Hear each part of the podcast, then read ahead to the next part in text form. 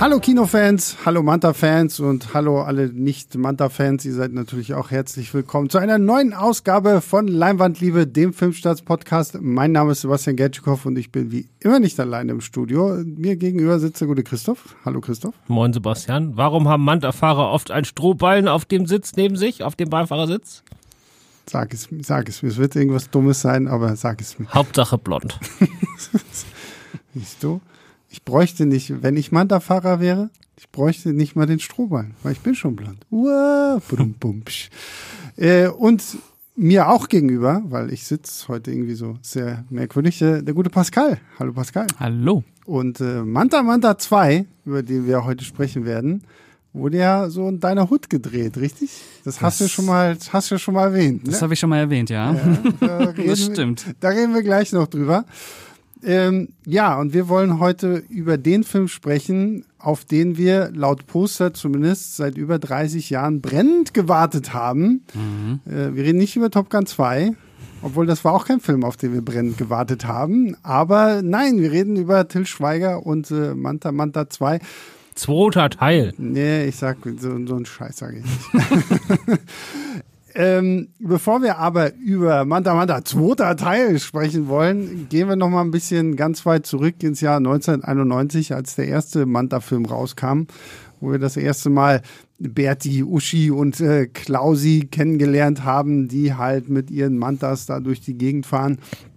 Und ähm, ja, wie fandet ihr den, als ihr das erste Mal gesehen habt, oder wie findet ihr ihn jetzt noch? Erstmal Full Disclosure, ne?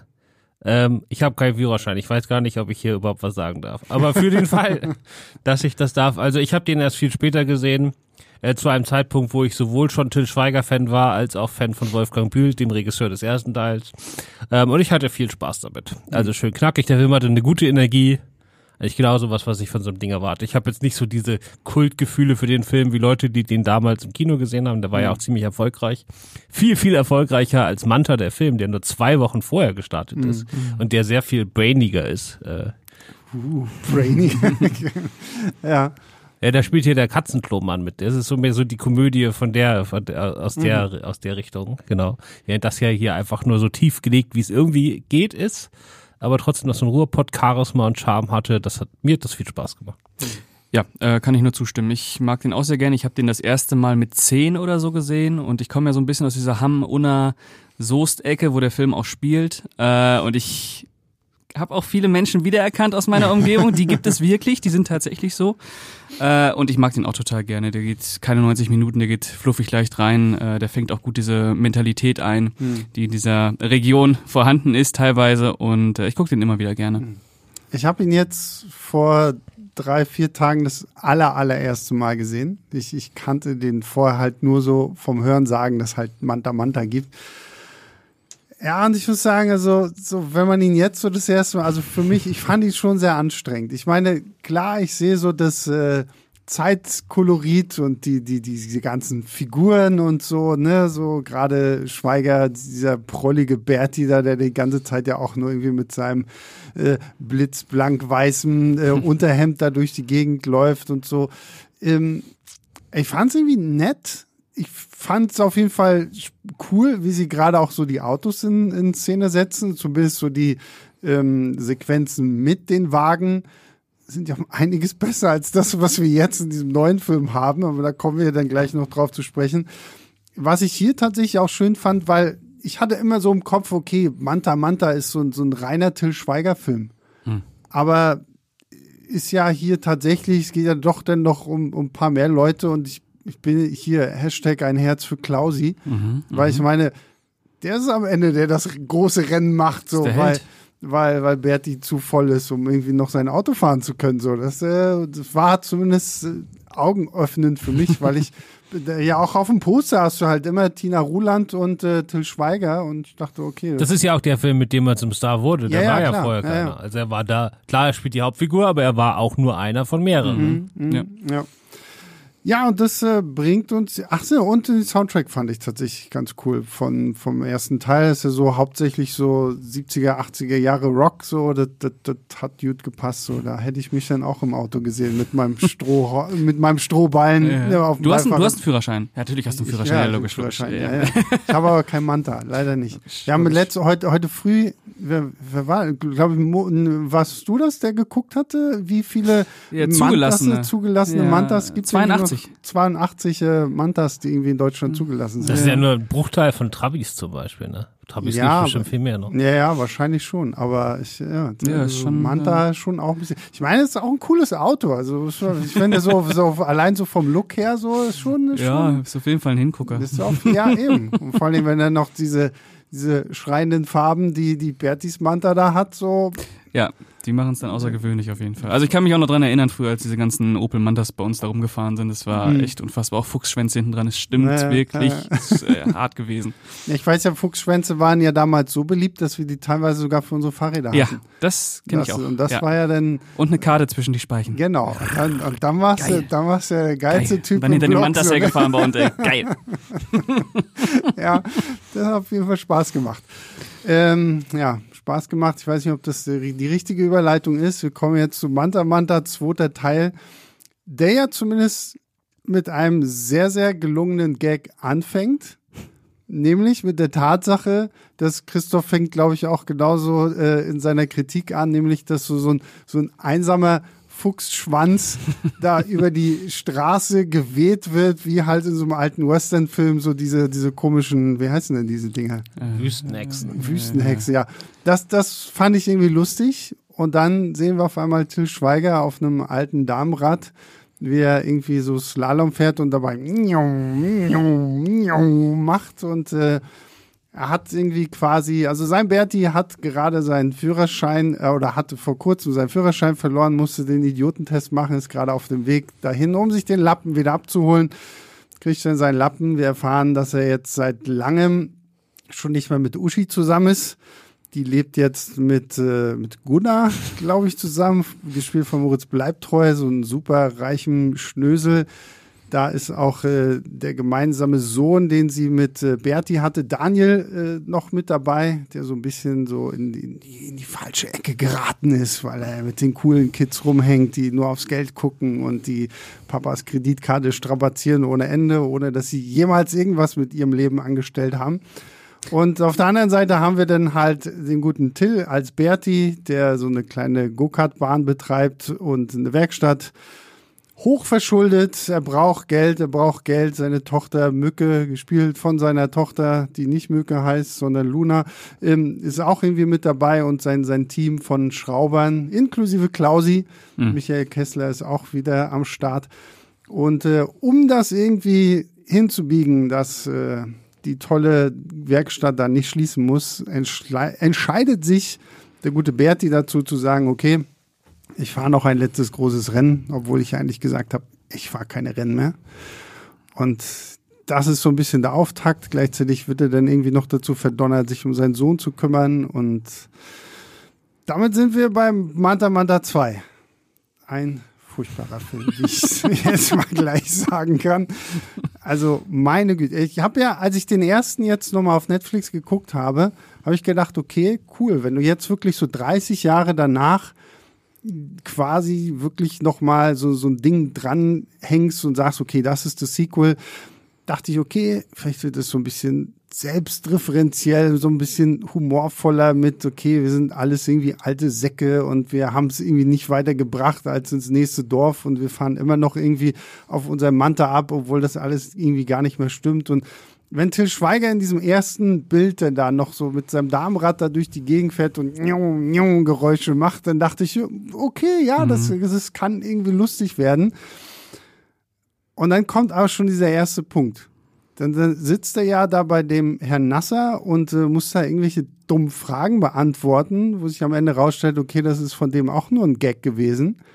Ja, so eine Gaga-Fragen. Also er muss irgendwelche Fragen beantworten, auf die es keine richtigen Antworten Ja. gibt. Und das fand ich schon irgendwie mega absurd. Weil die Szene auch ewig geht. Ja, Wie also alles in diesem Äh, Film. diese, Ja. Jede Szene geht ewig und die Pointe kommt einfach nicht. Oder sie kommt, aber ist halt so scheiße einfach. Aber ja. Mhm. Ja, und auch dieses mit hier dann noch schön ein bisschen FC Bayern dabei, weil Herr Nasser ist natürlich großer Bayern-Fan. Aber da, bei FC Bayern, das muss natürlich sein bei Manta Manta. Das ist Pflicht. Das ist, die kommen äh, alles Dortmund-Fans. Das ist Pflicht. Und ähm, dann kommen wir zum ersten richtigen Fremdschämen-Moment, finde ich für mich, wenn nämlich äh, der gute Berti auf Herrn Winkler trifft und Herr Winkler ist aber nicht mehr Herr Winkler, sondern Frau Winkler.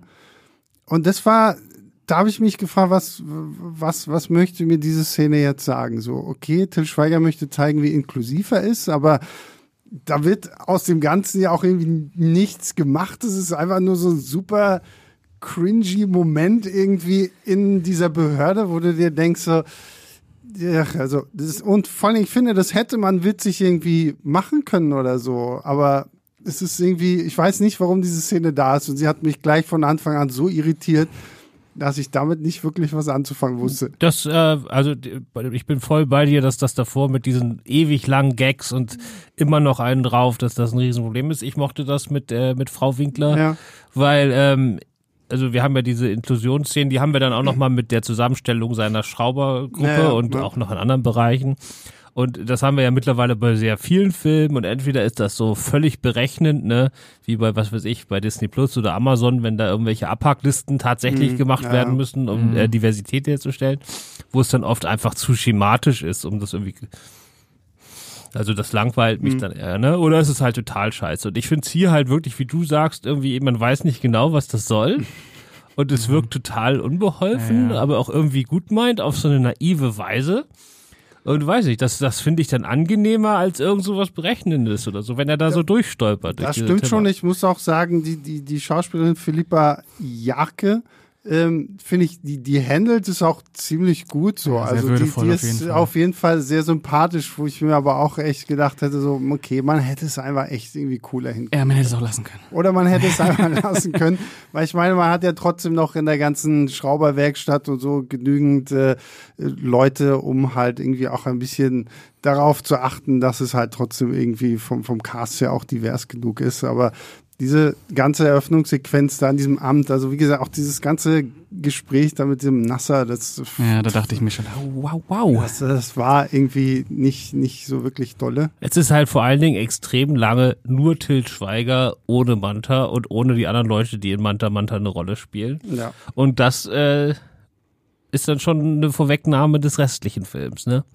Also es ist hauptsächlich eigentlich ein Til Schweiger-Film. Absolut, absolut. Und Ja, ja, das ist auch, was mich am meisten, also der erste Film, der beschreibt eine ganz klare Mentalität und der zweite Film ist einfach nur noch eine Ego-Sache. Also wie jeder Til Schweiger-Film seit was weiß ich wann. Äh, und das ist einfach anstrengend. Aber es ist natürlich auch auf, irgendwie auch faszinierend auf so eine, auf so eine völlig äh, fehlgeleitete äh, Art und Weise. Also man kann sich daran natürlich auch äh, sehr, daran sehr schön ergötzen, ähm, an diesem Film. Ich sag's mal so, ich glaube, Pascal und ich, wir saßen ja nebeneinander im Kino. Ich glaube, wir hatten so sehr viele so Fremdschämen-Lachen-Momente, wodurch äh, das Erlebnis dieses Films war irgendwie auch nochmal so ein bisschen aufgewertet. Also, also das muss man wirklich sagen, wir haben wirklich viel gelacht. Ja, Ne? Also wir haben viel gelacht. Aber ich glaube, es ist halt ein Lachen, nicht ja. so wie Till Schweiger es sich eigentlich gerne irgendwie gewünscht hätte.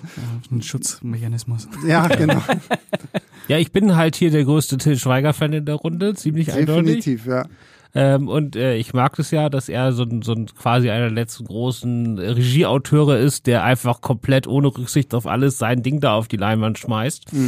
Ähm, mit aber jetzt bei Manta Manta ist das halt ein Riesenproblem, weil er erzählt jetzt zum zehnten Mal in Folge diese Patchwork-Geschichte und Ja. wie sich dann so ein Patchwork-Vater mit seinem äh, auseinandergelebten Frauen und Kindern zusammenschmeißt. So, das ist natürlich auch seine persönliche Lebensgeschichte und deswegen liegt ihm das auch wahrscheinlich so am Herzen, dass er darauf immer wieder zurückgreift.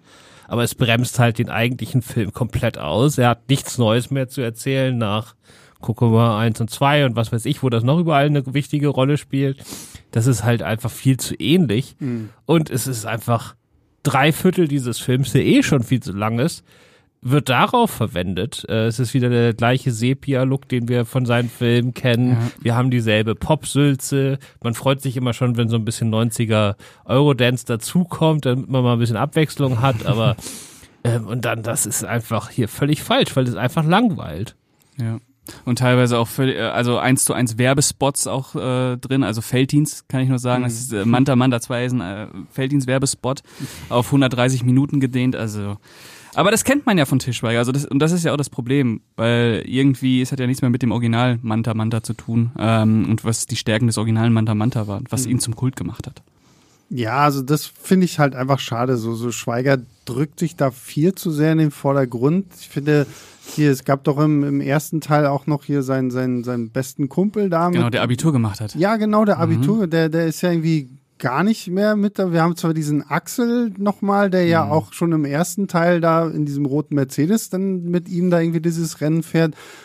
Aber ich finde, für einen Film, der halt wirklich sagen möchte, ich bin die Fortsetzung zu Manta Manta, fehlt mir einfach zu viel von dem. Und ich meine, Christoph hat es ja schon gesagt, fucking Manta ist ja nicht mal in diesem Film. Also, ja.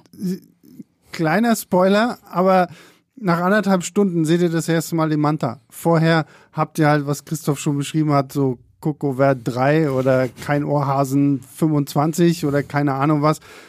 Und da muss ich halt auch einfach sagen, das ging mir halt hart auf den Sack. Weil ich finde, auch diese ganzen Figuren haben mir alles nichts irgendwie neu gegeben. Aus Michael Kesslers Klausi haben sie einfach nur noch einen größeren Vollidioten gemacht, als er ohnehin schon irgendwie im ersten Teil war.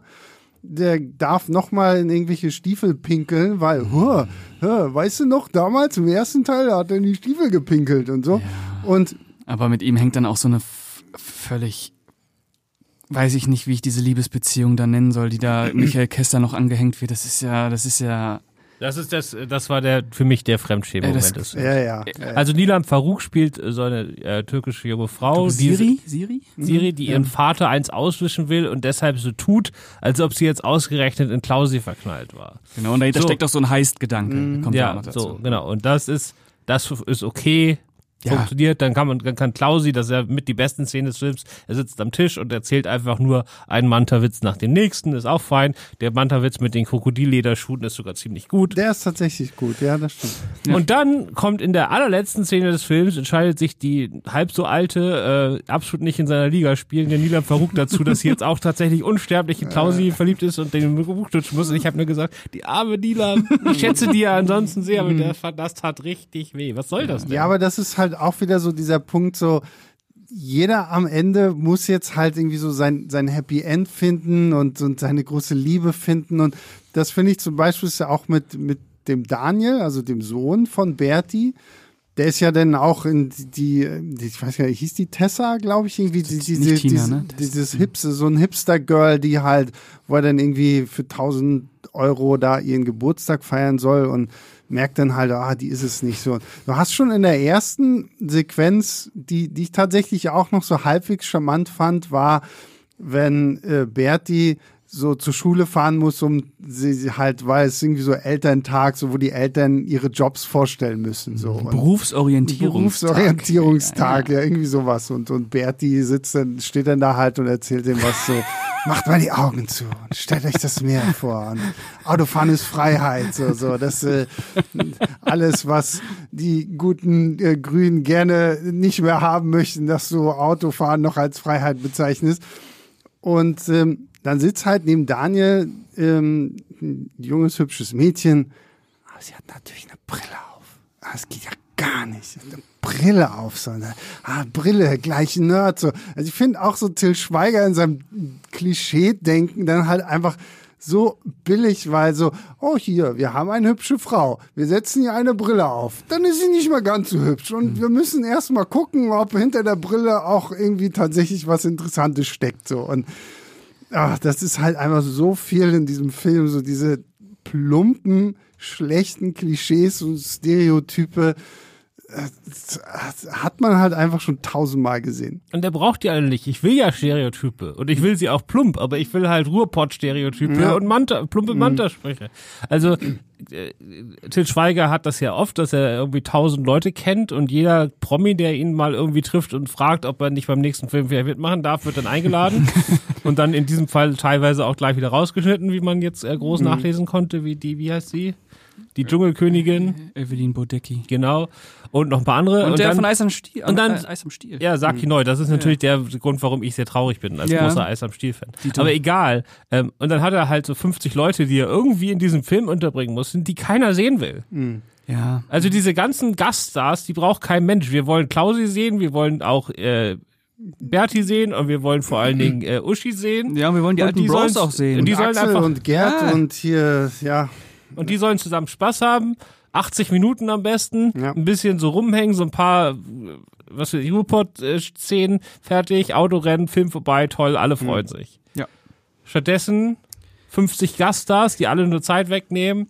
Äh, so ein Vater-Sohn-Tochter-Bonding-Zeug. Wobei man äh, ehrlicherweise sagen muss, dass äh, Luna Schweiger äh, mit ihrer Art zu sprechen in diesem Film das, was ich eigentlich von dem Film hätte haben wollen, noch am allerbesten zum Ausdruck gekommen hat, weil die hat echt so einen coolen, lässigen Ruhrpott-Slang drauf und immer wenn die was sagt, so das ist so die, die, die, der Vibe von dem Film, den ich gerne gehabt hätte. das muss ich tatsächlich auch ich auch sagen. sagen. Also Luna Schweiger, und ich glaube nicht, dass ich so einen Satz mal in ein Mikrofon spreche, ist das Beste an diesem ganzen Film. Also sie fand ich wirklich Ja, fand ich auch, auch. Echt gut so, weil sie einfach auch so, so eine gute Dynamik halt zu ihrem Vater hatte und einfach auch so ein bisschen so dieses Rotzfreche so. Ja, das aber, Kodderige aus dem, aus genau, dem Pott. Genau, und aber trotzdem ja halt auch so, dass du sie vielleicht so rein oberflächlich würdest du sie wahrscheinlich sehr unterschätzen, aber letztendlich hält sie ja so ein bisschen diesen Laden am Laufen. So, wir sehen sie ständig halt, wie sie die Zahlen macht, die Buchhaltung Das gilt ja auch macht für die so. Frauen aus dem ersten Manta Manta. Ja, ne? ja, genau, ne? Und ähm, das fand ich echt gut. Dagegen so Till Schweiger, so der, finde ich die ganze Zeit einfach nur verzweifelt, versucht irgendwie cool zu sein, wenn er da irgendwie so mit seinem Overall und halt den Zahnstocher lässig die im Mund weggeschnippte und, Kippe. und die weggeschnippte Kippe und ah, es ist, es ist so, wo ich mir denke, okay, einmal zu viel Clint Eastwood gesehen oder was. so, das fand ich echt schade. Und, und teilweise aber auch so die Dialoge. Also der erste Dialog, den er tatsächlich mit Uschi hatte, wo die sich da mal irgendwie unterhalten, wo ich mir gedacht habe, so, äh, ist hier gerade Schauspielstudenten, die ihre erste, ihre erste Übungsrunde irgendwie hier durchlaufen. Also Das war so Berlin Tag und Nacht Niveau irgendwie. Das, das war, war, schon. ich fand, war so richtig schlecht und auch so, so, so wirklich so, ah, der eine redet, Schnitt, ah, der andere Gegenschnitt. Oh, dann, also, ist auch irgendwie so, so, so lieblos hingerotzt einfach. steif. Man merkt das aber schon, dass der Film zwei Schnittmeister hatte, weil ähm, der Film ist äh, der mit Abstand am langsamsten geschnittene Till Schweiger-Film seit Jahrzehnten. der hatte ungefähr ein Viertel der Schnitte wie ein durchschnittlicher Cocover. Ja, definitiv. Und ähm, ich glaube, da hat der zweite, der zweite Schnittmeister, also Till Schweiger hat den wahrscheinlich zuerst geschnitten und der zweite Schnittmeister hat einfach nur drei von vier Schnitten einfach gestrichen. Weil normalerweise wird ja bei Ja, Till ja. Schweiger Filmen, wenn zwei Leute am Tisch sitzen und sich unterhalten, alle 0,5 Sekunden hin und her geschnitten. Ja, Ach so, eigentlich okay. Staccato-Schnitt Ja, eigentlich. okay. Und äh, Dann deswegen bin hat ich das, ja fast noch dankbar. ja, ja, das war angenehmer zu gucken. So. Kennst du, kennst du denn die anderen Till Schweiger-Filme nicht? Hast du nicht mal irgendwie, keine Ahnung, Ich hab- Honig ich hab- im Kopf ich hab oder sowas Coco, gesehen? Ich habe Coco Vert, habe ich, nee, nee, Quatsch, nicht Coco Vert, äh, kein Ohrhasen habe ich, Der ja den habe ich im ziemlich Kino gut ist gesehen. sogar. Also der letzte Til Schweiger-Film, den ich gesehen habe, den ich tatsächlich auch irgendwo ein bisschen gut fand, war tatsächlich hier dieser Barfuß. Ja, der war vor Keinohasen. Ja, den, den fand ich noch irgendwie ganz niedlich, aber Mhm. Die so, wahre Sch äh, Schweiger-Epoche bricht natürlich mit Keinohasen an. ja und da, aber da bin ich dann irgendwann raus. Also ich weiß, wie gesagt, kein Ohrhasen. Da saß, da saß ich im Kino. Alles um mich herum hat sich halt irgendwie halb tot gelacht und oh, so schön und, und ich saß so da so so fuck, bin ich im falschen Film? Guck den Also ich, war, ich, ich saß da damals auch im Kino mit 15, glaube ich, und das waren zwei Stunden meines Lebens. Ich habe da durch den Saal geschrien. Das war gerade. Ich finde den auch heute noch gut. Ah, ich echt? finde, den kann man immer noch sehr gut gucken. Im Ich finde, Gegensatz zur hat, Fortsetzung ist der super. Im Gegensatz zu der hat hervorragende Okay. Gags, ein geiles Timing. Äh, vieles, was man heute von Til Schweiger leider vermissen muss. Äh. Also- aber Keinohasen ist echt gut. wo, wo er mich halt jedes Mal mit killt und das ist halt auch dieser Punkt in diesem Film, Til Schweiger kann keine Soundtracks. Til Schweiger kann nicht mit Musik umgehen. Ich finde es ganz, ganz schlimm. Und hier, wenn hier dann irgendwie so zwei, drei Mal dann auch What is love? Baby, don't hurt me. So irgendwie plötzlich gespielt wird, zu so Szenen, wo du dir denkst, so, Zu einer Schlägerei. boah, ist doch klar. wa- warum ist dieser Song gerade da? Oder denn so diese schwülstige Pop. Ja, und Eurodance. oh. Natürlich, weil er sich denkt, das kennt jeder. Ja. Das macht die Szenen jetzt ikonisch. Ja. Das hat er ja so ein bisschen bei der Eisbär damals auch geschafft. Äh, da hat er ja so ein bisschen das Tarantino-Ding angewendet, hat einfach eine Gangstergeschichte erzählt und Mhm. Schlager drüber gelegt. Das hat dann so eine interessante deutsche Dynamik auf einmal gegeben. Äh, wenn Nino De Angelo läuft, versucht er hier übrigens auch. Ja, ja, ähm, ja, ja. Äh, aber ja, es wirkt sehr, sehr unbeholfen, wie Christoph schon gesagt hat. Alles an diesem Film wirkt unbeholfen. Mhm. Wie war der Gag? Wie, wie nennt man einen Nino D'Angelo, der seit zwei Millionen Jahren irgendwie Songs singt oder so? Oder wie war das? Kann ich mich Ich habe den, ich hab den Gag vergessen, ich weiß nur noch die Pointe. Weil die Antwort war Dino D'Angelo. Ach so, Ah. Oh, stimmt, der kommt am, am Ende, ne? Ja, ja, das stimmt, ist dann ja. da im Ja, Abspann so. Stimmt, ja, ja, klar. Wo Mhm. der Film versucht. Ja, ich weiß nicht. Also wenn ich mir auch überlege, dass irgendwie fünf Leute für das Drehbuch von diesem Film verantwortlich gewesen sind, denke ich mir wirklich so, wuff, also wo ist denn, wo ist das alles hingegangen so? Also ich meine, wir reden hier auch immer noch von einem Film, der über zwei Stunden lang ist, der halt irgendwie zigtausend Stories noch reinpacken will. Auch dass der, der, der junge Daniel dann ja da, da noch diese so, wo sie versuchen, so ein bisschen hier, denn sie wissen nicht, was sie tun, mit sagen. reinzubringen, Ja, so, weil James Dean-Moment. dann müssen wir noch hier auf den, wie heißt es, Schisshasenhügel? Oh ja, Schisshasenhügel. So, wo, wo dann hier das Chicken-Rennen gefahren wird, wie halt eben damals James Dean das auch gemacht hat. Oh, es ist, also auch wie, wie die Jugendlichen hier halt so porträtiert werden, ist, wo ich mir denke, ja, okay, gut, also, ich glaube, Til Schweiger hat auch noch nie richtige Jugendliche gesehen oder Was so. ja, was ja seltsam ist, weil er so viele Kinder hat. Äh, so ein bisschen Bezug zu. ja, gut, aber wahrscheinlich sind seine Kinder genauso wie die Kinder, die er da porträtiert. Oh, wow. Ich weiß es nicht. Keine Ahnung. Ja, der, Der, der, das Kind, äh, Tim Oliver Schulz, der den Daniel Mhm. spielt, ist übrigens auch schon 35. Ja, ja, das ist das. das ist der Andrew Garfield-Effekt. Das ist aber auch so ein Punkt, das habe ich mich schon beim ersten Teil gefragt. Wie alt sollten die da eigentlich alle so im Schnitt sein? Ich Also- schätze beim ersten so 22, 23. Ich hätte jetzt gesagt, so Mitte Ah, 20. okay. Er Ja, holt ja, okay. seit, der, sein Kumpel holt ja das Abi nach, was Ja, ja, ja, eigentlich genau, ein, ja. Schock ist.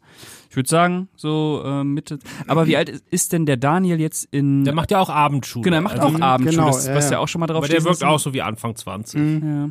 Naja, aber das, ähm, obwohl ich es ja zumindest, was ich ja auch auf eine dumme Art und Weise sehr, sehr lustig fand, war die Tatsache, dass der Sohnemann, wenn er lange genug mit seinem Papa zusammenlebt, halt dann natürlich auch irgendwann anfängt, auf dem Zahnstocher rumzukauen und genauso cool rumzulaufen. Das waren richtige Over-the-Top-Vibes. Ja, ja.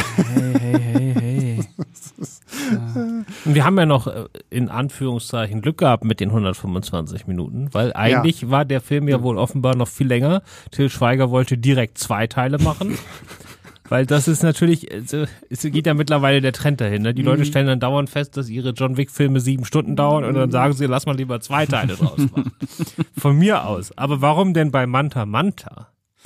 Also das ist ja nicht so, dass, also es ist ja auch nicht so, dass jetzt eine große Mythologie aufgebaut wird. Das sind einfach Genau. viel zu viele Nebenfiguren, die keinen interessieren in diesem Film. Deswegen ist der einfach viel zu lang. Alleine schon dieser zehnminütige äh, Fäkalwitz mit dem Typen, der beim Heist auf einmal in die Werkstatt kackt. Und dann kriegt er, kriegt er äh, Schmirgelpapier in verschiedenen Stärken als Ja, und der, Klopapier. und der Gag wird ja nicht mehr ausgespielt. Also dann bricht er ab. Und dann gibt es ja auch diesen furchtbaren äh, Auftritt von dem JP. JP heißt er so? Ja. JP Ja, mit ja, seiner schwangeren, schwangeren Frau, Ja. der nicht endet mit Axel Stein dann noch als Hauke, Polizist Hauke. Ah, es ist viel, viel zu lang. Äh, das geht ja zehn Minuten. Ja, Sowas aber der, und- der ganze Hauke-Gag mit Axel Stein hat Äh, irgendwie ja. von Anfang an nicht so wirklich Ja. funktioniert. So. Also, Einfach nur dabei, weil Axel mal gefragt hat. also, Wobei, die haben sich ja kennengelernt, glaube ich, bei Schutzengel. ja, also, aber was heißt ich- kennengelernt? Schon mal ich- zusammen gedreht. Ich finde, wenn du, wenn du dir diesen Film anguckst, hast du das Gefühl, keiner der Beteiligten hat jemals den ersten Manta Manta gesehen. Ja, So. weil es auch nicht nötig war. Nee, das ist aber, wo, Und ich, das- mir, wo das- ich mir aber wirklich denke, weil ich ähm, habe jetzt tatsächlich heute, heute früh am Tag dieser Aufzeichnung so ein bisschen äh, Beef mit jemandem bei Instagram gehabt, der Oh. mir äh, erzählen wollte, dass ich halt den, den, Film, den Film nicht verstanden habe. Wo ich mir denke, das ist ein Film über Manta-Fahrer und Mantas so. Also klar, ich, ich bin nicht so in den, der Szene drin so und finde es toll, wenn die Leute sich da auch irgendwo wiederfinden und so, ne? Und sie sich da auch irgendwie verstanden fühlen. Na, na, wenn ich, ja, verstanden fühlen ist jetzt vielleicht zu viel gesagt, aber wenn sie halt irgendwo auch so ein bisschen über sich selbst lachen können, weil sie sehen, wie das halt im ersten Manta Manta irgendwie aufgebaut wird. Aber ich, ich frage mich wirklich, wenn jemand, der Manta Manta wirklich feiert, der sagt, Kult, bester Film, super, habe ich tausendmal irgendwie schon geguckt oder so, jetzt im Manta Manta zweiter Teil geht, mhm. der wird doch, der wird doch verarscht. Also, wie Christoph schon meinte, ne, kriegst halt erstmal einen Till Schweiger Film und in der letzten halben Stunde kriegst du nochmal irgendwie so, so ein Autorennen als so, so kleinen Zuschlag obendrauf. Ja, damit aber was für ein Autorennen, ey. Ja. ja aber das kann auch, das kommt auch ein bisschen auf die Erwartung an. Also oft reicht das dann schon, wenn man so ungefähr das kriegt. Also wenn man am Schluss mhm. den Manta hat, dann hat man noch Michael Kessler, der in äh, Cowboystiefel pinkelt und dann hat man schon so ein paar Sachen. Manchmal reicht es schon. Okay. ich war letzten Sonntag nämlich bei dem auf aktuell auf Platz drei der deutschen Kinocharts stehenden Film über die äh, Eva Cup Siegsaison von Frankfurt, der einzige Vorführung des Films in, äh, mhm. in Berlin. So, der ganze Film ist der letzte Schrott. Ja, das ist wirklich ein Marketing-Image-Film für äh, äh, Eintracht Frankfurt wie von der KI gemacht. Okay. Stinkend langweilig, nur mit so ganz peinlich abgefilmten Talking Heads und halt irgendwie so Archiv, Archivmaterial, wo die die Gegentore einfach weglassen, damit immer nur Frankfurt. also im Prinzip das, was eigentlich auf der Frankfurt-Seite vom, vom, von dem Fußballverein äh, als Doku angeboten wird, wie bei jedem Fußballverein. ja, genau. Es ist Unser also selbst produziert. Wirklich fürchterlich. Ne? Aber ich war natürlich der Einzige, der in dem Kinosaal saß, weil er den Film sehen wollte. Alle anderen waren einfach Frankfurt-Fans. Es mhm. war sehr voll. So, und dann haben am Schluss haben die dann halt den UEFA Cup gewonnen und dann haben halt alle geklatscht, weil die den UEFA Cup gewonnen haben mhm. und haben sich gefreut, ne? Mhm. Haben sie mhm. sich an damals erinnert gefühlt, natürlich noch mehr das Spiel gegen Barcelona, wo das gesamte Barca-Stadion voller Frankfurt-Fans waren, wie bei so einer Invasion, ne? Haben sie mhm. sich gefreut. Der Film war der letzte Dreck. Ich gucke danach auf Letterboxd und der Film hat nur fünf Sterne Wertung. Von Frankfurt Ultras. Ja, aber einfach, weil, nicht weil der Film was taugt, sondern weil Frankfurt die scheiß UEFA Cup gewonnen hat. Aber ich weiß gar nicht, ob Manta Manta so sehr diese nostalgischen Befindlichkeiten irgendwie äh, befriedigt, weil ich finde ja selbst, wie er mit der Figur von Klausi angeht, das ist ja eigentlich eine Frechheit. Mhm. Weil äh, das ist der Held im ersten ja. Teil und das ist jetzt der absolute Ober-Ober-Ober-Vollidiot geworden. Mhm. Also das ist ja ja, Comic Relief reicht dafür ja nicht mehr, um ja, diese Figur eben, zu beschreiben. Ja, das ist ja wirklich, also es wird alles, was irgendwie nur schief gehen kann, packt man irgendwie in diese Figur rein. Und dem Klar, man, man, man gibt ihm so, so quasi so, ja, okay, aber dafür bekommst du hier Nilam Farouk, ja, so nach dem Motto, so, Alter, so als ey. Trophäe, so, wo, wo dir auch kein Boah. Mensch glaubt, dass das in irgendeinem Nein. Paralleluniversum funktionieren kann. Da nee, man, du musst das, das ist einfach ein gutmeinender Trottel. Aber sozusagen, Trottel ist ja schon gar kein Ausdruck mehr für das, was er jetzt ist. Mhm. Das ja. ist ja nicht mehr menschlich. Ja. ja. So. Und gutmeint ist er auch nicht mehr, weil da, selbst dafür hat er gar nicht genug Hirnzellen, dass er irgendwas alles, gut meinen alles könnte. weg irgendwie. Keine Und dann ist, müsste es so eine tragische Figur sein. So einer, dem man alles Gute wünscht, aber weil der halt ein bisschen bescheuert ist, kriegt das halt trotzdem nicht. So, mhm. das ist die Figur, die Klausi sein müsste. Jetzt ist er einfach nur noch eine Karikatur und am Schluss kriegt er die Frau. Mhm. Das wäre, das wäre, glaube ich, find, hätte ich auch viel interessanter gefunden, wenn du wirklich jetzt in Manta Manta 2 einen Fokus komplett so auf Klausi gerichtet hättest, der, der dann vielleicht wirklich irgendwie die Hilfe von den Leuten von damals irgendwie braucht und wieder an die herantritt und sie irgendwie wegen irgendwas zusammensammelt. So sagst du halt mhm. einfach, okay, ja, sind halt die Loser, ja, Berti hat es auch nicht weit gebracht mhm. und die, die hocken da jetzt alle irgendwie wieder so rum, so.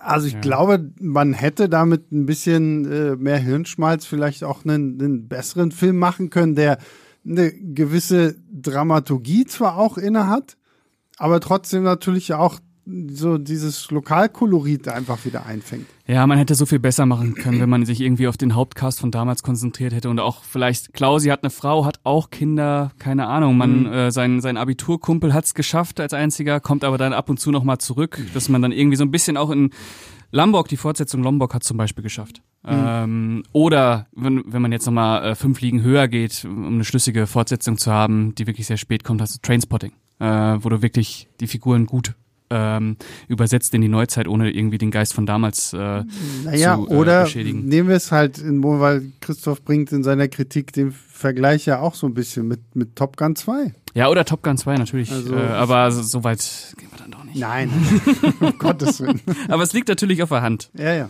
Ja. Wobei, wobei, ja, nee, stopp, erstmal, was, aber der, den müsst ihr wirklich wissen. Was haben äh, ein Manta und ein Kondom äh, gemeinsam? Der, der Schwanz ist, sitzt drin. Nee, ja, auch. Aber äh, das ist ja jetzt einer der drei Klassiker. Ihr habt ja echt gar keine Ahnung von Manta Manta Film. Das ist ja noch schlimm, äh, Manta Manta Witz. Das ist ja noch schlimmer, als dass ich keinen Führerschein habe. Also das, naja, egal. Äh, nein, beide verhindern, äh, behindern den Verkehr. Ach so, ja. Aber ich fand meinen jetzt auch nicht so. Ja, der war nicht schlecht, den kann man, kann man auch mal lassen. Aber Weil ich, nämlich- ich, bin, ich- ich, bin, ich bin halt mehr mit Ostfriesenwitzen aufgewachsen. Sagen. Ja, sorry, jetzt du.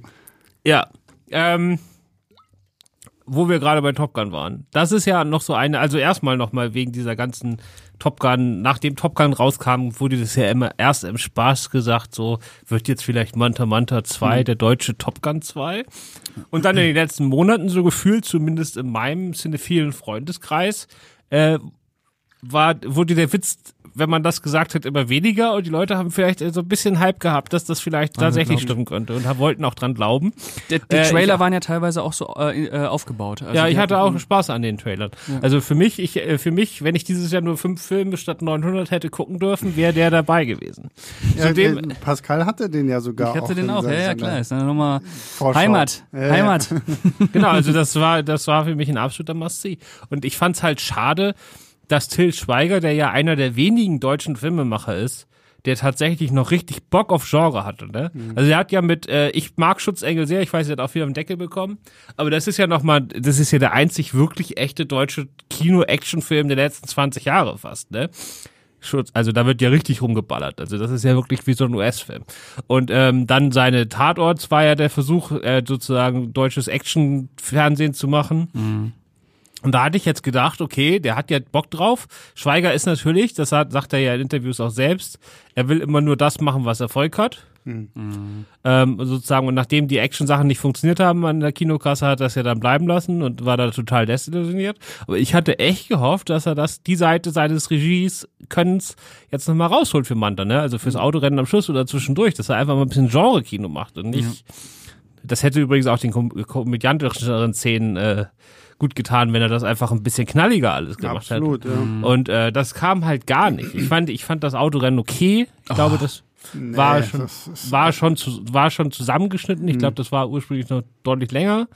Äh, Und es sah aus, als würden die alle 30 km/h fahren. Ja, also, da, also das Autorennen am Ende des Films fand ich absolute. Also alles, was in Manta Manta 1 passiert, ist spektakulärer als das, Ja, was in Manta ja. Und in Manta Manta 1, die Stunts sind echt gut. Ja, also wie gesagt, allein im ersten Teil diese Verfolgungsjagd, die die Klausi in dem Manta hat und der, der Typ mit dem mit dem Ferrari, Ja. wenn die da durch die Stadt rasen und so, das, also das hatte mehr, das hat mehr Bock gemacht irgendwie so als also das hier war war wirklich dynamischer einfach. so so totale Close-up, totale Close-up, totale Close-up. ja, aber in der Hälfte der Close-Ups war Poldi. Ja, wow. Das kommt auch noch Das dazu. Ist, äh, so, Wow, es ist, also damit kannst du mich so null locken, weil Poldi ist mir ehrlich gesagt total egal. Poldi ist zu Bayern gegangen. Aber was ich, was ich spannend war, was ich vorhin erst gelesen habe, dass die schon irgendwie 2010 überlegt hatten, tatsächlich irgendwie Manta Manta zu Die machen. haben da schon seit Ewigkeiten drüber und nachgedacht. Also ich dann glaub, irgendwie erst, als, als dann 2011 Bernd Eichinger gestorben ist, dann haben sie es erstmal wieder auf Eis gelegt. Bis Hm. dann, glaube ich, irgendwie erst so 2018 oder so Schweiger mal wieder irgendwie so ein bisschen das auch so in den Pott geworfen hat. Können wir doch mal machen. Ja, das ist äh, nachdem, also Schweiger war jetzt ja seit Ewigkeiten, also schon seit keiner Hasen, glaube ich, oder sogar noch länger, einfach exklusiv bei Warner Brothers unter ne? Vertrag. Ja, ja. Und äh, Manta Manta gehört nun mal Konstantin. Und jetzt haben sich ja Schweiger und Warner vor einigen Jahren getrennt. Mhm.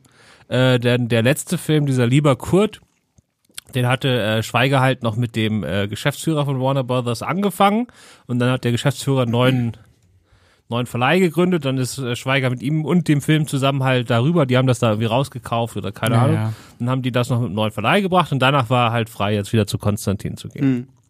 So war das halt, warum das gerade jetzt kam. Und dann hat er ja noch immer die Geschichte erzählt, mit dem, wie er das Drehbuch geschrieben hat, dass er da irgendwie so angefangen hatte, da war irgendwann ein Flugzeug und dann hat seine, die Frau, die neben ihm saß, mitgelesen und hat äh, total gelacht und dann hat die auf der anderen Seite gefragt irgendwie, äh, ja, was macht ihr denn da? Und dann hat er gesagt, ja, ich schreibe hier gerade Manta Manta 2. Dann haben die auch mitgelesen, auch gelacht. Irgendwann hat das ganze Flugzeug mitgelacht. Da gab es noch eine, eine Fußballmannschaft hinten. Und dann hat er fürs ganze Flugzeug, das war übrigens auf dem Weg nach Malle, dann hat er fürs ganze Flugzeug Freibier ausgegeben. Ich glaube, Schade, dass die Szene es nicht in Manta Manta 2 geschafft hat. So, klar, wenn, wenn man mir Freibier gibt, dann, dann klatsche ich auch und sage, ja, Sag ich, super, super, Film. super Till, das wird der Hammer. Aber Nee, genau, so, aber das- also das, ich meine, es ist natürlich eine schöne Story, aber ähm, ich, mir auch denke, Paulanergarten. ich mir aber auch denke, okay, wer setzt sich denn bitte im Flugzeug hin und schreibt ein Drehbuch für, für seinen Film so? Also, Ist doch geil. warum nicht? ist doch geil. Wenn dann, na, wenn, dann musst du doch zu Starbucks gehen. Was hast du jetzt übrigens mit Paulano? Das ist ja Feltins. Hm. Und die Feltins-Szene ist ja wohl eine der besten des Films. Ich weiß gar nicht, was ihr habt. Also, Den Manta als Ersatz für weiße Pferde, die am Strand langreiten, das ist ja super. Achso, nee, das Ach so, die nee, Endszene. Da, Hm. darüber, die, die, die, die Endszene ist ja, da, da, da zeigt sich ja der Dramaturg, Ja, ja. Till Schweiger, äh, gelernt von Goethe und Schiller. Die, die, Da wird die, alles bündig. Da, da wird, da wird die, die, der Traum zur Wahrheit. Ja. Wir haben ja gerade vorhin darüber gesprochen bei diesem Elternsprechtag, dass er den Leuten halt Genau. erzählt von der Freiheit und stellt euch das Meer vor und ihr Mhm. fahrt mit eurer Freundin und ihr trinkt ein gutes Felddienst und dann bekommst du genau diese Szene auch zum Schluss. Das ist ja auch der Nachklapp nochmal so. Ja, Hier, ja, genau. Leute. Jetzt, jetzt kriegt Jetzt er das nochmal. noch. Und, da sieht der Mann da auch noch aus, wie er aussehen muss. Ja, und vor allem, ich meine, es ist schon ein bisschen, das ist tatsächlich irgendwie ein bisschen eine lustige Szene, wenn du mit dem Manta halt irgendwie durch die Brandung da fährst. eben. so, ist doch Ähm, das, Subversiv. nee, aber nee, welche, welche Szene äh, Pascal und ich meinen, ist die im Maisfeld, wenn sie da das erste Mal den, den Manta mit dem, mit dem, mit dem neuen Motor austesten. Und sich dann Aber es gibt, das ist wieder, jetzt kommt wieder durch, dass du keine Ahnung von Till Schweiger Film hast. Es gibt seit 15 Jahren keinen Till Schweiger Film mehr ohne Maisfeldszene oder Ja. Kornfeldszene. Ja. Es gibt er immer eine Szene, die etabliert ins- in Keinohasen. ja, Äh, immer eine Zeitlupenszene, die ein Ja. Kornfeld spielt. gruselig. So erschafft man Emotionen. ich, ich, Ja, so erschafft man wirklich Emotionen. bin, ich bin, bin vollkommen fein damit, dass ich mich mit den Schweiger-Filmen nicht auskenne. Wie gesagt, Dauert auch ewig die Szene. Und dann immer Sonnenuntergang oder Sonnenaufgang. Ja, Ich weiß und- nicht, ob das hier auch so war, aber eigentlich immer Sonnenuntergang plus Maisfeld oder Ja. Korn. Ist auch übrigens so eine ganz klassische Szene, wenn er sagt, er braucht irgendwie Hilfe und seinen Kollegen anruft und der auch im Maisfeld sitzt mit seiner Freundin und hinter ihm sind einfach Esel und die Sonne geht unter. Ah ja, ist auch stimmt. so Ja, ja. einfach so. Ja.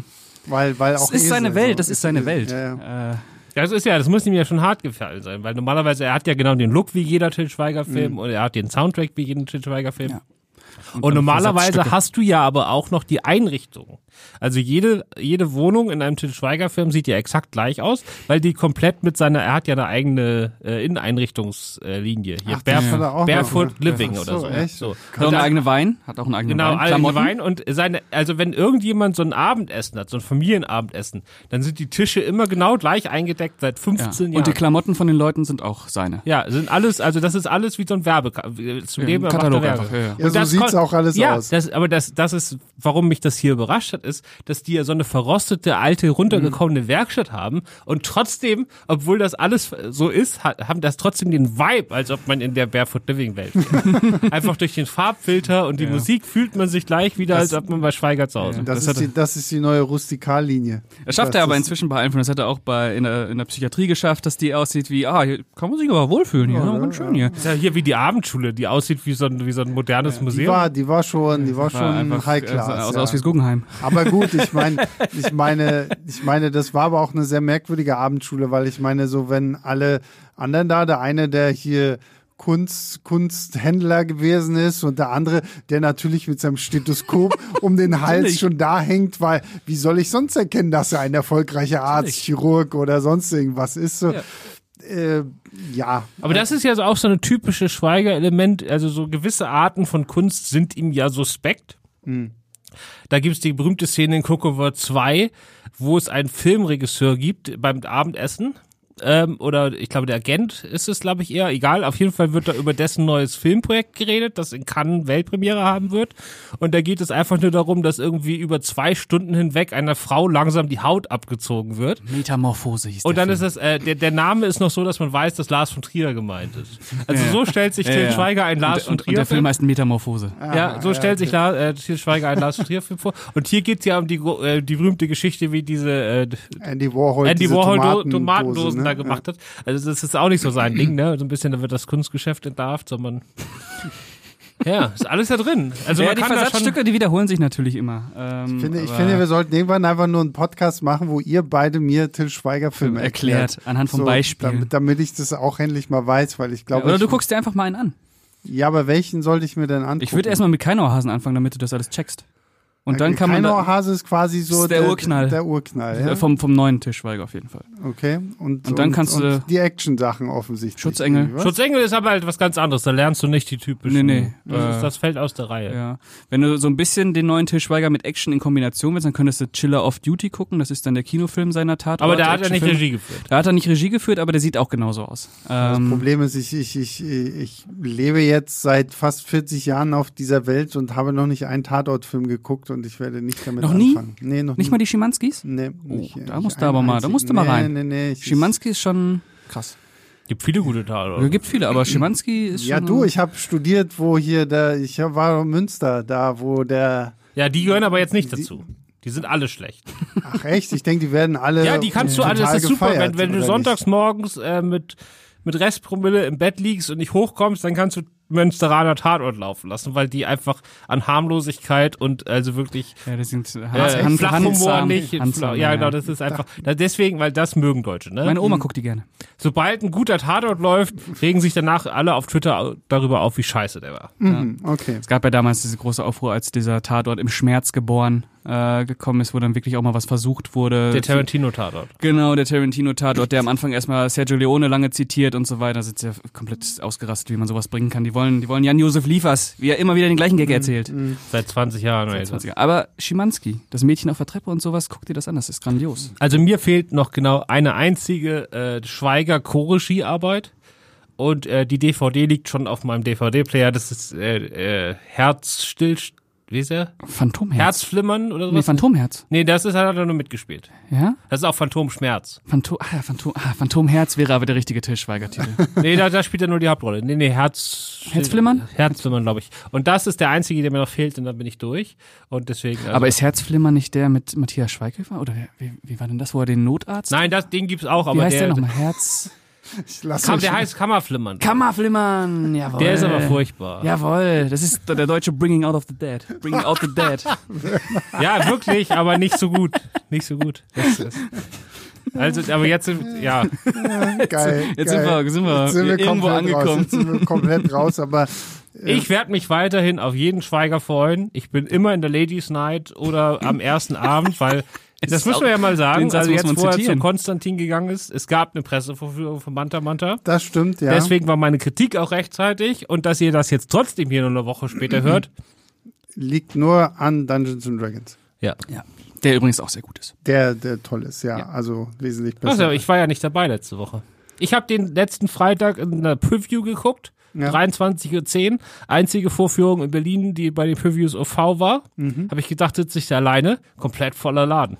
Das finde ich Das sowieso, das finde ich sowieso geil. Ne? Also wenn, ich meine, wir saßen ja auch während äh, Covid, haben wir ja auch häufiger irgendwie darüber gesprochen, okay, geht Kino jetzt irgendwie den Bach runter oder was, Ja. was ist da los? Und ich war jetzt auch ähm, letztens bei, bei Sonne und Beton Ja, und Ähm, Beton, hallo. und auch da proppenvoll der Saal. Ne? Den laufen sie doch ein. Ähm, und, und das finde ich toll. Ich war vor, vor, keine Ahnung, vor zwei Wochen oder so, als ich Fablemans äh, äh, gucken wollte, da waren irgendwie bei dem, bei dem äh, York-Kino meines Vertrauens irgendwie drei Seele komplett ausverkauft. Da Hm. ging gar nichts mehr. Also Ja, das ist doch toll. ich finde es echt cool, dass Kino jetzt wirklich wieder irgendwie ange ich meine, gut, wir haben jetzt auch wieder ein paar mehr größere und auch kleinere Filme so, ne, wo du Ja. halt auch wirklich einfach Bock hast, Also, sie zu gucken. Ich war am Montag in äh, Sick of Myself, da war der Saal auch komplett voll. Und ich habe es ganz schlau gemacht. Ich habe John Wick 4 geguckt am ersten Tag.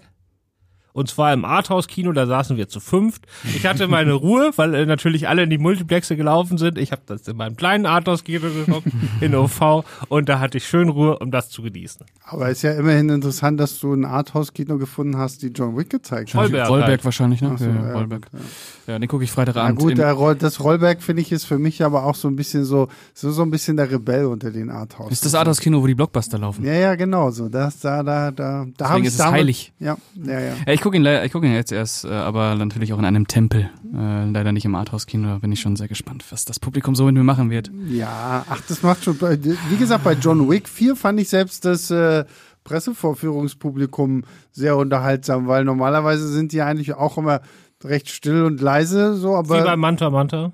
Ja, gut, aber das, äh, ja. Stimmt. Also wir hatten, ich saß ja in der ersten Reihe, wie sich das gehört, und neben mir Natürlich. saß ja äh, auch ein Filmschutzautor, Jochen Werner, der noch ein viel, viel größerer Til Schweiger-Fan ist als ich.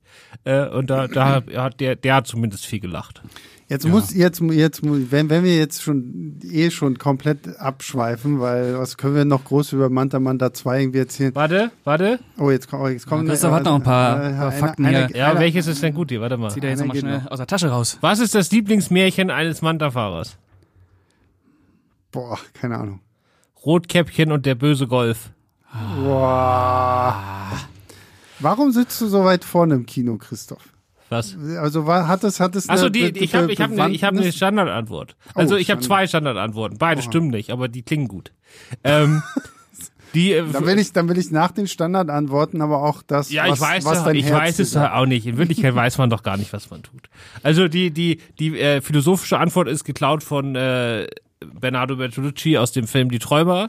Da sitzen die nämlich immer in der ersten Reihe und sie sagen, sie sitzen in der ersten Reihe, weil sie die Bilder Ja, zuerst haben wollen. genau. Die da hinten, die haben ja haben die Schon 50 Leute gebraucht. davor, die schon gesehen, die kriegen nur gebraucht Bilder. Ja, genau. So, das ist die philosophische Antwort. Meine Antwort ist, wenn ich vorne, also wenn du hinten sitzt, siehst du ja das ganze Bild. Hm. Wenn ich vorne sitze, dann sehe ich ja immer nur da, wo ich gerade hingucke. Also, Mhm. weil ich kann ja wirklich in dem Bild hin und her gucken und ich sage einfach, ich bin ein besserer Regisseur als 90 Prozent aller Regisseure. Das heißt, ich sehe dann viel interessantere Sachen, als wenn ich hinten sitze. Mhm. Ist beides Bullshit, aber klingt gut. Ja, Also, die, die, mit beiden Antworten kann man, kann man was anfangen auf jeden Fall. also ich finde die erste Antwort äh, würde ich eher noch nehmen. So, Ja, das, das klingt, das, das- klingt zauberhafter. Ja, wobei ich die zweite Antwort auch nicht schlecht finde. Finde ich, find ich gar nicht so Die schlecht. zweite ist halt ein bisschen arschig. Ja. Die erste ist so ein bisschen so, aber die ich erste ist auch so ein bisschen so Hipster-Scheiße. Also das ist alles. Ja klar, sieht, aber ich, Wie die ich, Träume ich, ich, halt. sehe ich sehe schon hier das Pascal, ne? Da kommt so ein bisschen der Proll in ihm durch. Ja, das ja, finde ich ja, gut. Ja, ich mache mir meine eigenen Filme. Ja, ich, guck guck nur da hin, wo ich will. Genau, ich guck da nicht hin. Nee, ich Bei guck, meinem Manta Manta spielt Til Schweiger gar nicht mit. ja. Aber das ist jetzt die erste Reihe, ne? Also der Grund, warum ich, ich sitze ja auch nicht immer erste Reihe, aber warum ich immer sehr, sehr vorne. Sehr, sehr sitze, weit vorne auf jeden Fall, Ist ja. einfach, weil hinten, da kannst du auch Fernsehen gucken. Hm. Also, Okay, du, will, du willst, du willst. also ich will Na, auf das- keinen Fall, das- also ich das- will nie das- weiter hinten sitzen, als dass wenn ich nach vorne gucke, dass mein Mhm. Bildausschnitt sozusagen über das Bild hinausgeht und ich sehe, dass es einen Rahmen gibt. Das, Soweit das, ich. das, das hatte ich, äh, das habe ich mittlerweile aber auch. Also früher war ich eigentlich auch so, so ein komplett ganz hinten Sitzer. Ja. Mittlerweile bin ich wirklich so Mitte, Mitte, Mitte. eigentlich Mhm. so. Deswegen war ich ein bisschen überrascht, als der gute Pascal, als ich zu Till, äh, zu, zum guten Till hier reinkam, so weit hinten saß. Ja, ja, äh, ich habe das, äh, bei mir ist es immer so stimmungsabhängig. Also ich habe jetzt auch, äh, als ich jetzt äh, Evil Dead gesehen habe, Evil Dead Rise, äh, hat Hardy mich ja überredet, mal weiter vorne zu sitzen. Äh, in der dritten Reihe oder in der Ja. vierten Reihe, du hast ja gesehen. Und das fand ich eigentlich auch ganz, ganz geil irgendwie. Ähm, vielleicht Ja, muss gut, ich mich auch ein bisschen weiter nach vorne mittlerweile, bewegen. Mittlerweile sind die Kinos aber, glaube ich, auch ein bisschen weiter vorne freundlicher geworden, so, so was, was. Aber erste. Reihe habe ich noch nie gemacht. Ja, doch. Ich weiß, ich weiß, das einzige Mal, dass ich so richtig hart erste Reihe war und dann hören wir diesen kompletten Exkurs auch auf, aber da sind äh, Christoph und ich zu, eigentlich damals zur Pressevorführung von Django Unchained. Und ich weiß noch, Damals. wir sind irgendwie davon ausgegangen, es ist 17.30 Uhr und dann stellt Christoph einmal fest, scheiße, es ist um 17 Uhr. Und da mussten wir irgendwie so durch, da saßen wir auch noch da hinten äh, Frankfurter Allee, glaube ich. Da, da mussten wir dann erstmal irgendwie durch die halbe Stadt pesen, um irgendwie noch rechtzeitig anzukommen. Und dann saß ich. Aber ihr habt nichts vom Film verpasst. Nein, nein, wir haben nichts verpasst. Alles Ja, wir gut. kamen, glaube ich, schon so während so die Credits am Anfang liefen. Nee, nee, nee, nee, nee, es war noch alles, war noch alles fein, weil sonst hätte ich irgendwie gesagt, okay, nee, sorry. Zurückspulen. Ja, ja, genau. Und da saß ich wirklich ganz links außen, ganz vorne erste. Reihe. Und wie war das? Es war merkwürdig, Aber es ging. aber es ging. Ja, na klar, es geht. ging. Irgendwie, Ja, irgendwie irgendwie, ne? kriegst du es immer hin. So, Ich muss, ne? das mal, ich muss das mal irgendwann machen. Jetzt mal Reihe. Ja, noch ein einfach. bisschen so. ja. Ja. Django Unchained habe ich ja, war ich am Set. ja, weiß. Und äh, Tarantino hat mir ein durchnummeriertes Drehbuch von sich geschickt, nice. weil er gesagt hat, er will nur mit mir reden, wenn ich vorher das Drehbuch gelesen habe. Oh. Ja, das ist natürlich cool. Ne? Während andere natürlich immer, wenn du da am Set bist, sagen, ja, wir reden mit dir nicht darüber, was im Film passiert. äh, sagt Tarantino, ich habe keinen Bock darüber zu reden, was im Film passiert, liest dir vorher das Drehbuch durch, dann können wir über vernünftige Sachen reden. Habe ich aber Björn geschenkt, weil der noch ein viel größerer Tarantino-Fan ist als ich, weil ich bin das nett. stimmt, ja. So, dann, ähm, wir kommen kurz zu dem zurück, was uns hier eigentlich zusammen. Hast du noch einen guten Manta-Witz? Gute? Hatte ich bis jetzt schon guten? Naja. Ähm, Ich habe aus nee, jetzt gehen wir mal zu den richtig schlechten, weil darum geht's ja auch. Ja. Äh, warum soll der neue Manta bald drei Meter hoch gebaut werden? Für die Föhnfrisur. Damit man ihn noch tiefer legen kann. Also, Ah, okay. okay. Warum sollen äh, jetzt Mantas nur noch 90 Zentimeter breit gebaut werden? Keine Ahnung. Damit der Manta-Fahrer seinen Ellbogen auch rechts raushalten. Der Aber hier, der steht hier gar nicht. Mein, der einzige Manta-Witz, den ich noch wusste, also den mit dem Verkehr und dem Kondom, da hätte ich die Antwort noch gewusst, aber der wäre mir nicht mehr eingefallen. Den einzigen Manta-Witz, den ich seit 30 Jahren in meinem Kopf habe, ist, was geht ein Manta-Fahrer durch den Kopf, wenn er mit 180 gegen eine Mauer fährt? Achso, der Hexboiler. Ja, ne? das ist nämlich der berühmteste. Ja, und den, und den gibt's ja auch im, Manta- im ersten Mhm. Manta. Ach so, okay, das- ja, okay, da, deswegen da, da, wusstest da er Okay. auch auf. Den gibt's im ersten, ja. Nee, den, den hätte ich aber auch noch so gekannt, weil den, den, den, den wusste ich noch. Ähm, ja, kommen wir zum Fazit der, der berühmt-berüchtigten Sternevergabe. Christoph, du hast ja die Kritik geschrieben, bei dir wissen wir es ja schon, aber sag's trotzdem doch mal. Ja, also als äh, riesiger Till Schweiger-Fan, egal was er macht, ich mochte fast alle seine letzten Filme nicht, ich bleibe riesiger Fan, äh, freue ich mich einfach über diese Sachen, die ich wiedererkenne. Äh, da fühlt man sich gleich wie zu Hause. ähm, man langweil, hab mich aber schon sehr gelangweilt hier. Ich fand f- extrem viel überflüssiges Zeug da drin. Ich fand kaum einen Witz gut, weil die alle viel zu lang waren. Deswegen gebe ich äh, wahrscheinlich dann äh, großzügig zu nennende äh, zwei Sterne. Ja, ja äh, ich fand ihn auch viel zu lang. Ich fand äh, wenig bis gar nichts lustig. Ich äh, war froh, dass ich mit dir, Sebastian, da drin saß und wir uns gegenseitig so ein bisschen, äh, oh Gott, oh Gott, oh Gott, äh, äh, zuhauchen konnten. Ähm, aber ich muss auch trotzdem sagen, ich gucke mir trotzdem jeden neuen Til Schweiger-Film an, weil es einfach äh, so ein Faszinosum ist, äh, was sehr, sehr selten im deutschen Kino geworden ist, also einzigartig quasi. Und ich freue mich auch auf den nächsten und äh, ich freue mich auch, mich wieder darüber aufzuregen und würde Manta Manta ähm, anderthalb Sterne geben. Weiß man denn schon, was der nächste ist? Ja, das weiß man schon. Ich habe vergessen, wie der heißt, aber ich weiß die Geschichte. Ja, sag mal kurz, frisch mich mal auf, uns mal auf. Irgend so ein Typ, ich weiß gar nicht genau, wen von den beiden jetzt Schweiger spielt, aber die Geschichte ist eigentlich gar nicht so doof, also für eine Komödie. Also einer ist, findet raus, dass sein bester Freund bald stirbt. So. Und dann übergibt er, soll er dem sozusagen das jetzt, also er kriegt die Prognose, aber der Typ, der stirbt, weiß das noch nicht. So, und dann soll der dem quasi jetzt sagen, hier schon beibringen, dass er jetzt todkrank ist.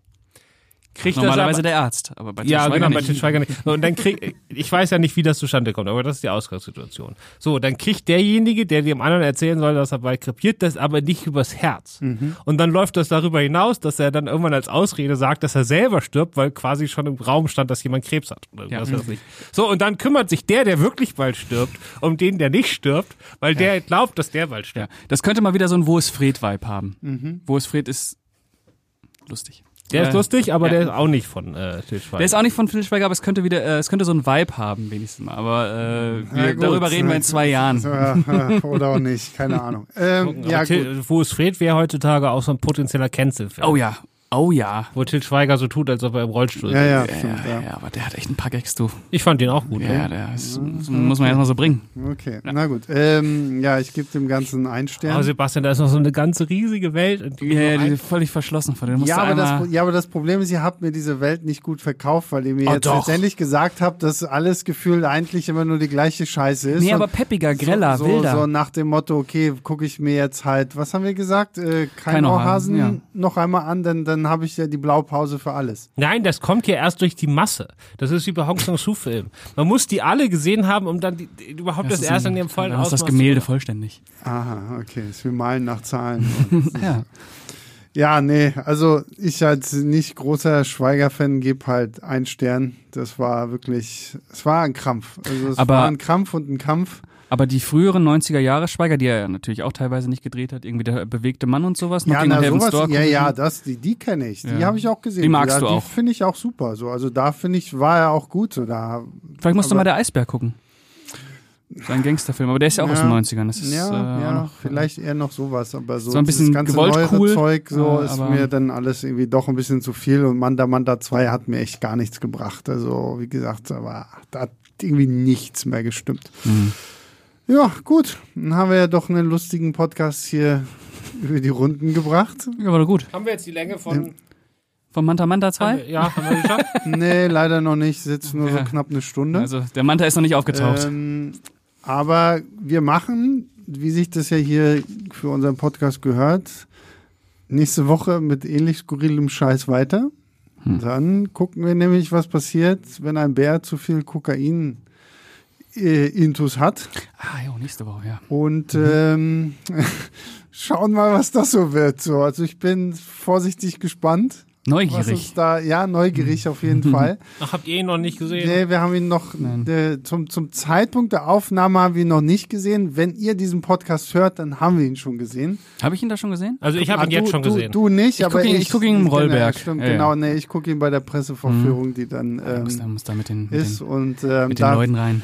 Da, bin ich, äh, da bin ich sehr gespannt. Ähm, ja, Christoph, vielen Dank für all die wunderbaren Manta-Manta-Witze hier. Ja, Hast unermüdlicher Einsatz. Ja, Wunderbar. Sehr, sehr toll.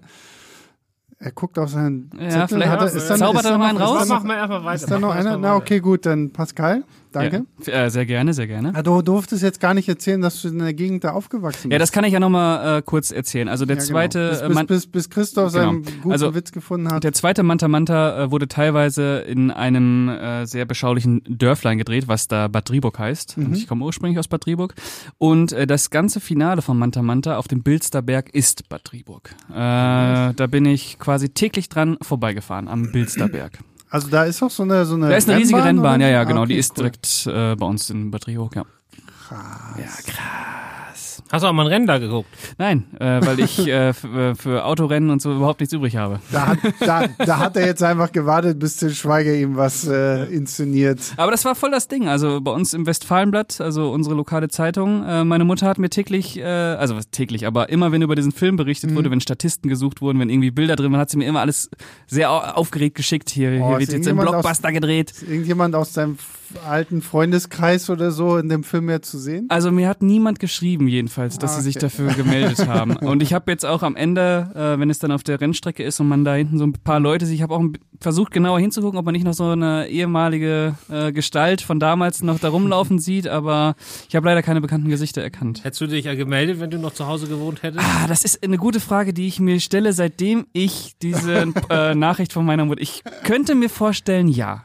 Warum auch nicht? Ja, einmal unter der Regie Einmal von mit Till. Tilly unterwegs ja, sein? Ja, also ich würde ich auch. Ja, machen. und dann noch schön abends im Posträuber, ein Bierchen trinken. Sagt der eine Manta-Fahrer zu, zum anderen, ich habe mir gestern einen Duden gekauft, sagt der andere, und schon eingebaut. Ah, gut. Das ist, jetzt sind wir Der, der, der, der ist aber tatsächlich auch im Manta Manta Film. Ja? Im Ja. ersten. Ja, was ja. macht ein Manta-Fahrer, wenn er, äh, wenn dir mein Wildschwein vors Auto oder ins Auto gelaufen ist? Weiß ich nicht. Er fährt zum Straßenverkehrsamt und lässt es eintragen. Weißt du, wegen Ersatzteile und Tuning. Ja, ja, ja. ja. Brüller. vorbildlich. Brüller. Ja, gut, okay. Damit haben wir Ja. alles irgendwie durch. Vielen Dank an euch da draußen, die ihr Woche für Woche einschaltet und euch auch verspätet unseren Rant zu Manta Manta 2 anhört. Ich hoffe, wir sind nicht zu sehr ins Abschweifen geraten. Doch, das muss ja sein. Das Aber muss das, ja das sein. gehört hier ja dazu. Und außerdem habe ich ein bisschen mehr über äh, das, das große Das. Kunstgenie Till Schweiger gelernt und vielleicht gucke ich jetzt mal doch noch ein paar Filme von ihm.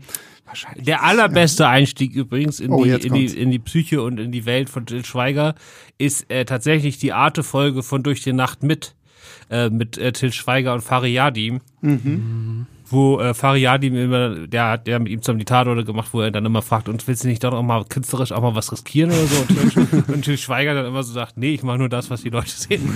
Also das ist, äh, ja, ja. Ja, ja, Ja. ja. So der Michael Bay-Ansatz, ne? So, ja. Ja. ihr wollt, ihr wollt Transformers, ihr kriegt Transformers. Aber der ne? Michael Bay-Ansatz ist, ich mache Filme für Teenies. Ja, ja, stimmt. Ja. Aber das stimmt. Also Michael Bay und Til Schweiger sind in meiner cinephilen Bubble so die Regisseure der letzten Jahre, die so, äh, so unerwartet in den Autorsstatus erhoben wurden.